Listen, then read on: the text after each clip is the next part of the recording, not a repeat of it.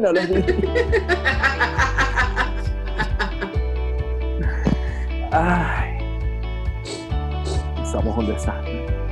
Bienvenidos nuevamente a la hora mágica de Jenny Luis. Como siempre, yo soy Luis. Y yo soy Jenny. Hello. Y algo terrible le ha pasado. ¿A mí? Sí, sí, sí. Sí, sí. Estoy muy de luto, a decir verdad. ¿Por un Porque novio yo- puto?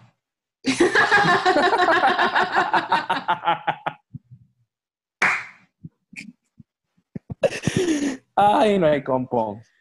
Ay, Ay, los no, sé, no, qué, son un no, no problema. sé qué más me da risa, si lo puto o los novios. Porque estoy vestido de negro. Dios mío. Cuéntanos de tu luto. Llegó mi cotufera, que todos saben que desde el episodio 1, que sí, mi mamá vio el episodio, Dios mío. Y ahora sabe que tenía una cotufera y déjenme decirles que no estaba muy feliz al respecto. Pero llegó mi cotufera sin sus cotufas, entonces pedí mis cotufas y las cotufas llegaron días antes de lo previsto. Entonces yo estaba feliz de que iba a poder comer mis cotufas de mi máquina de cotufas que había comprado. Pues hice mi primera tanda de cotufas fascinante, funcionó perfecto, me comí mis cotufas y fue mi segunda tanda y la máquina no prendió.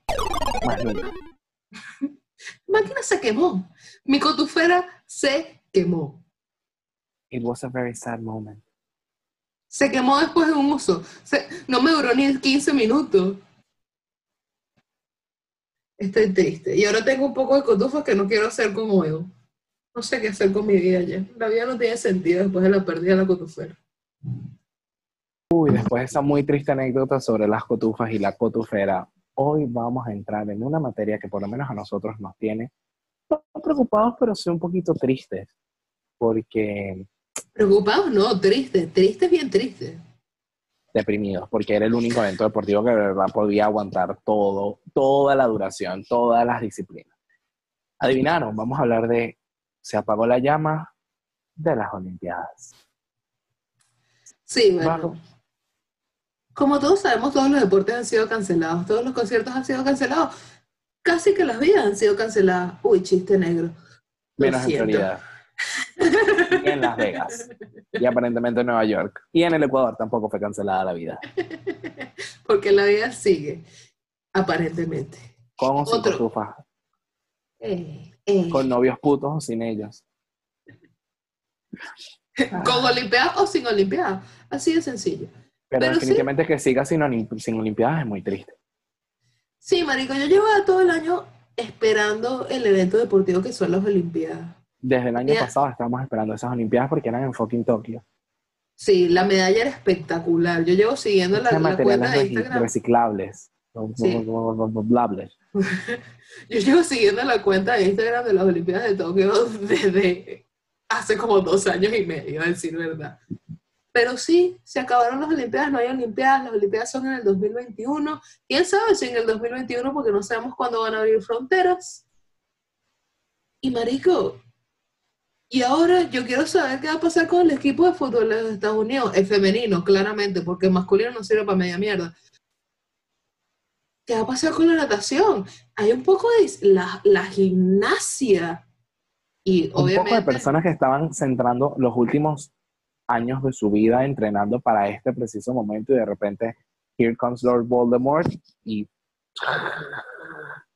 Claro, porque es distinto en, en- en deportes que tienen sus ligas normales. Es decir, anuales. la NBA, la NFL, toda la parte de fútbol, sí, son un- una parte importante de claramente el día a día mío, no de Luis, porque Luis le sabe a mí los deportes, pero uno sabe que van a continuar el año que viene. Las Olimpiadas van a de cada cuatro años. Es decir, hay gente que ya está viejita, que era posiblemente su último grito al éxito. Entonces no sé qué va a pasar ahí. Lo bueno es que, bueno, claramente Tokio tiene más, más tiempo para crear una estructura increíble. y más sostenible.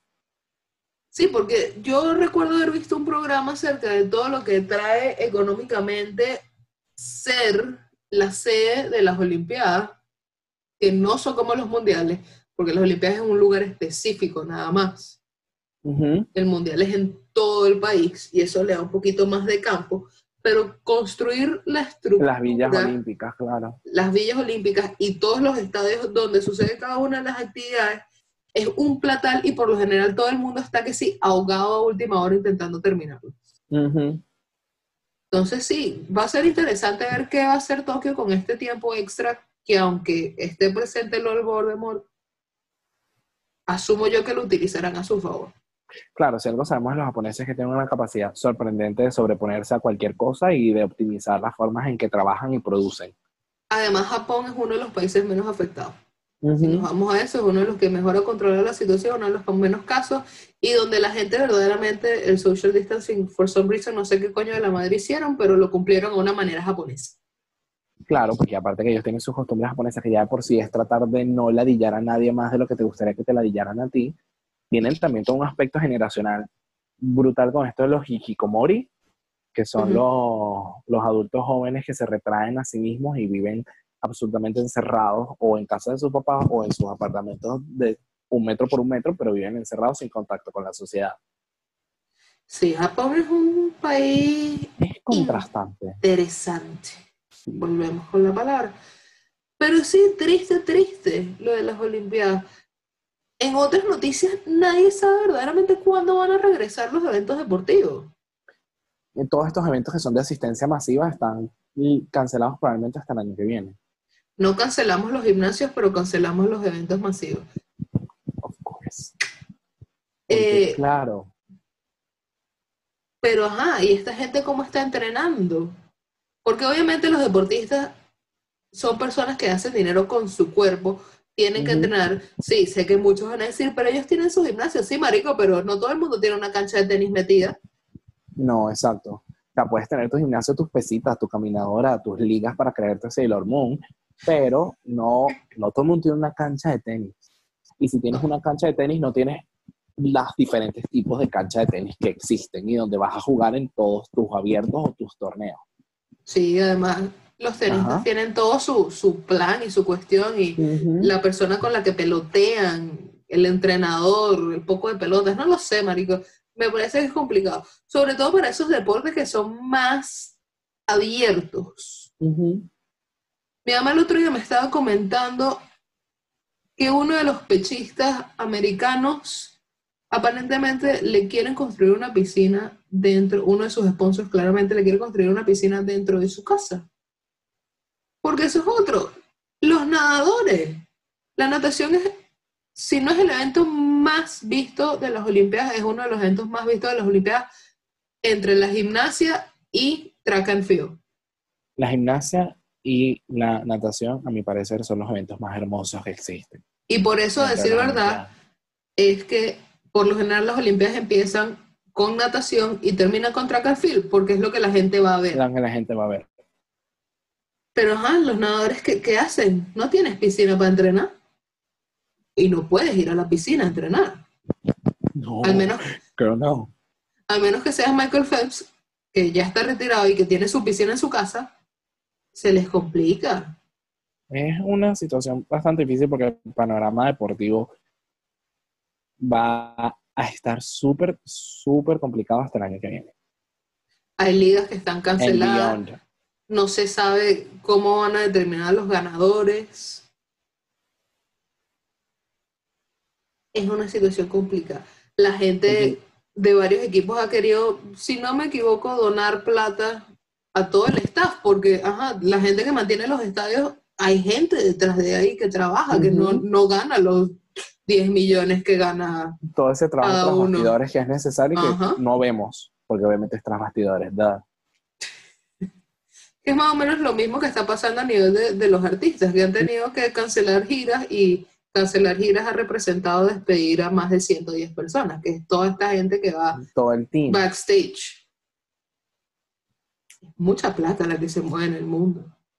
Sí, y mucha gente que tiene trabajos que realmente necesitan mantener porque es de lo que viven diariamente o del día a día, por eso es su trabajo doble dado. Pero es un panorama que está bastante complicado y que nos está llevando por un foso de, de arrepentimientos. No de arrepentimiento, es un foso. Porque, o sea, es- son industrias que están paralizadas, industrias que están apagadas, industrias que generan empleo, más allá que, por ejemplo, yo te puedo decir que yo no veo fútbol porque me aburre, no te puedo decir que me da igual que cancelen las ligas españolas porque yo sé que eso es algo que mueve y le da empleo a miles de personas. Entonces ya tú te pones a ver que realmente eso que a pesar de que yo no lo disfruto y no lo consumo, millones de personas en el mundo lo consumen y lo disfrutan y le garantizan empleo a millones de personas más. Y siempre hablemos de la dicotomía de qué carrizo se va a hacer con Voldemort entre la economía y la situación en general de la vida o muerte de Voldemort como tal. Somos Pero 7 sí. millones de personas en este mundo, cada uno tratando de ganarse a pulso la vida. Pero Hay muchos trabajos que se perdieron por todo este asunto. Y claro, los deportistas se han dado cuenta y han sido bastante consonantes y bastante pensantes en decir, Marico, yo tengo toda esta plata, ¿qué voy a hacer con ella? Y la han donado es a- al staff. Y eso me parece bien. O sea, han pagado, han pagado a la gente los del salarios, staff. pues como si Los si salarios. trabajando. Entonces, eso, eso no me parece mal. No, a mí tampoco. O sea, me parece que es súper loable. Sí. También tenemos el asunto de que cuando salga la vacuna, aparentemente muchos de estas personas, obviamente, de los jugadores profesionales de todas las ligas y todos los deportes, tienen que ser vacunados. Ujú. Adivina, adivinador, ¿quién es un anti-vaxxer? I'm gonna say it. Menos mal que no viviste para ver a esta abuela. Novak Djokovic. Novak. Djokovic es un anti-vaxxer Serrucho, para no que dice que No, está dispuesto a vacunarse, incluso si eso le, le perjudica su temporada y su todo carrera. esto. Ajá. A mí me parece bastante impresionante viniendo de Novak Djokovic, que claramente no es mi jugador de tenis favorito. Pero este es un tipo que dice que él solo quiere ganar más títulos. Eso se le va a complicar si no se vacuna. Exacto. Porque es que no lo van a dejar. Y no deberían. Y no debería. Porque además, No pana, eres uno de los grandes del tenis en todos estos momentos, es verdad, porque esa gente ha tenido el poder del tenis en los últimos 10, 20 años, ya ni siquiera, ya perdí hasta la cuenta de cuántos años llevan Federer, Nadal y Djokovic en el, en el tope. Pero esa gente lo único que hace es saludar gente Ujú.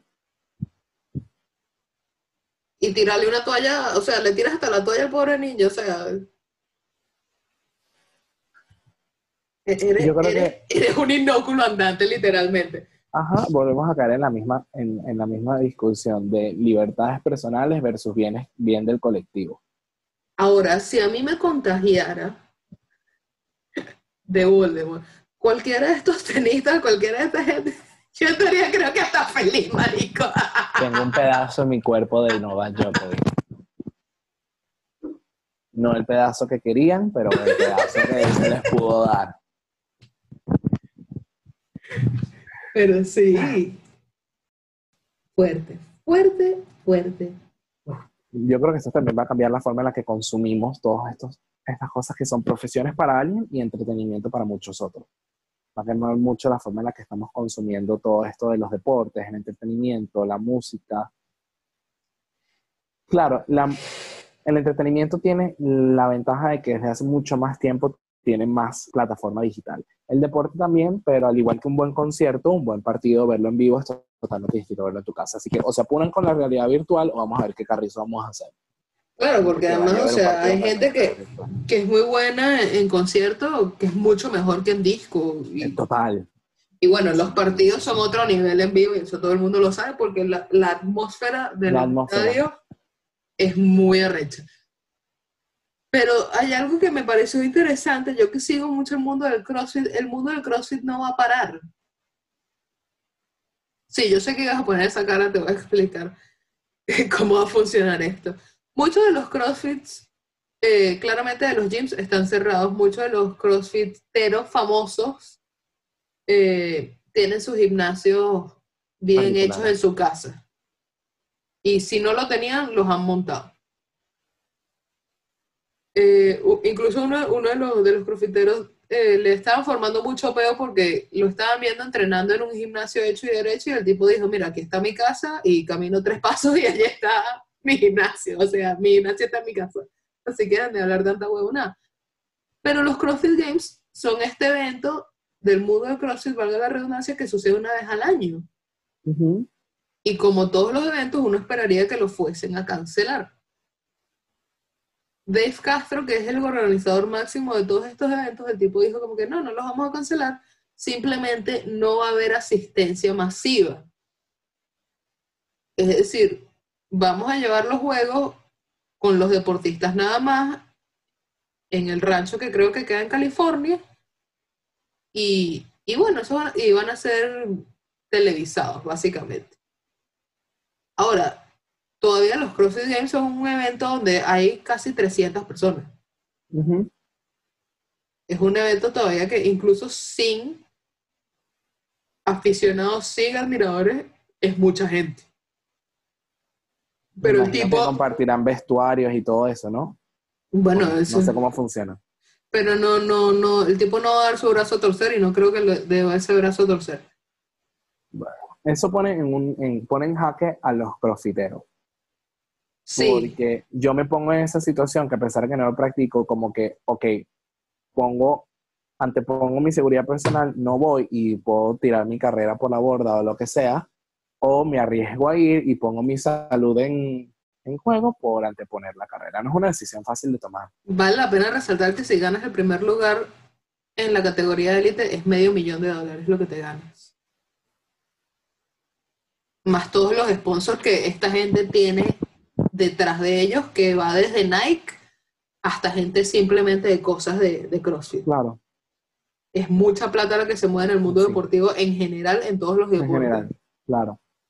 Uy, pero Pero sí es una, es decisión una, es una decisión súper complicada, sí. Si yo tuviese otra fuente de ingreso, no iría. Pero ahora, si me dedico Claro. exclusivamente a eso, la mayoría va a decidir ir. Claro, porque además esto es algo que uno siempre escucha, que obviamente al principio de tu carrera como deportista profesional no es que estás ganando las lucas que cuando empiezas a brillar por luz propia, pues, o sea, no, no es tan fácil así como que ser un deportista no tan condecorado. Claro. Que por cierto, eso es otro de los aspectos interesantes del documental de Jordan, que tú no le paras bola, que claramente Michael Jordan es Michael Jordan y nadie lo puede negar. Pero los que conocen un poquito de los Bulls, los Bulls eran Michael Jordan, Scottie Pippen, Dennis Rodman y un gentío más, pero los más conocidos eran ellos tres. Bueno, y Steve Kerr. Scottie Pippen ganaba 2.5 millones de dólares al año. Un tipo que era número 2 en la liga. Que tenía todos los número 2. Era el 122 de la lista de salarios de la NBA para la época. Qué absurdo, ¿no? Quiero. Yo quiero los 2.5 millones. Sí, quiero Obviamente. eso. No quiero el esfuerzo que conlleva ganar.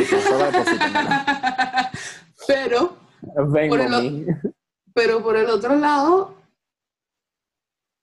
chamo, Michael Jordan en sus últimos dos años, claro, los primeros cinco años o algo así de su carrera ganaba una miseria, pero después ganaba 33 millones de dólares al año.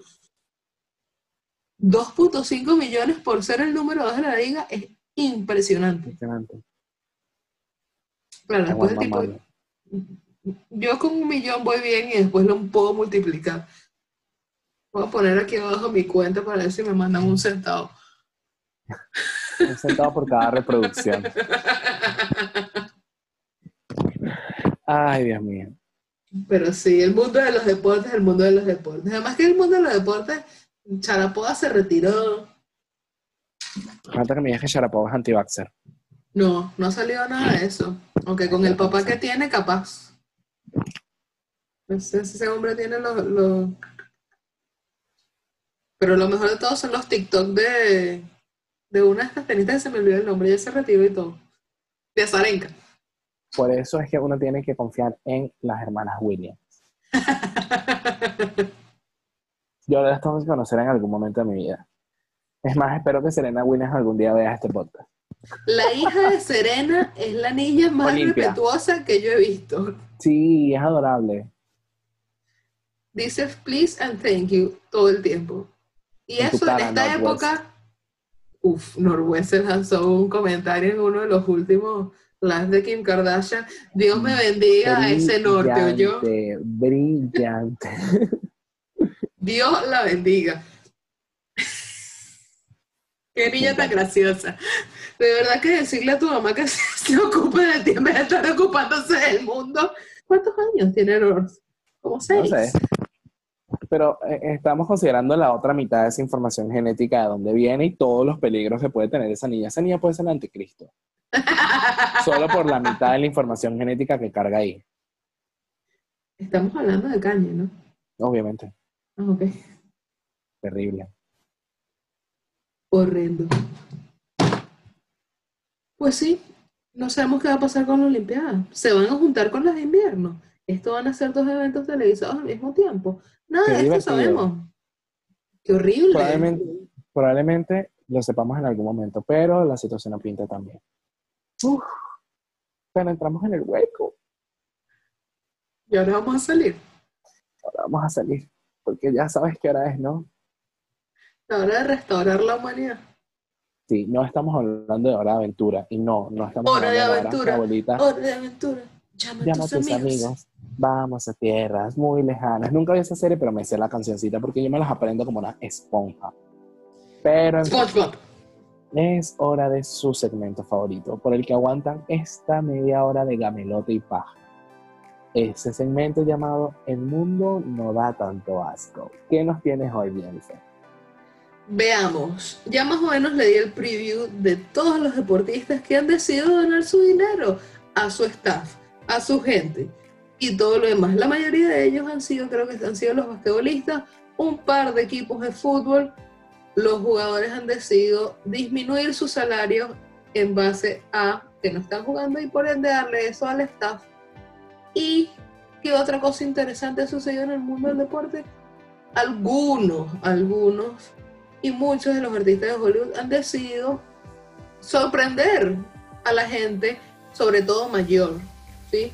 que sabemos que no tienen tanta fuente de ingreso y que capaz no pueden trabajar desde casa ni siquiera comprándole los mercados del día. Entonces, una de esas es Khloe Kardashian, por cierto. Te dejo ese dato ahí. Nunca para que veas que las Kardashian algunas veces rescatan la humanidad. Algo tenían que hacer.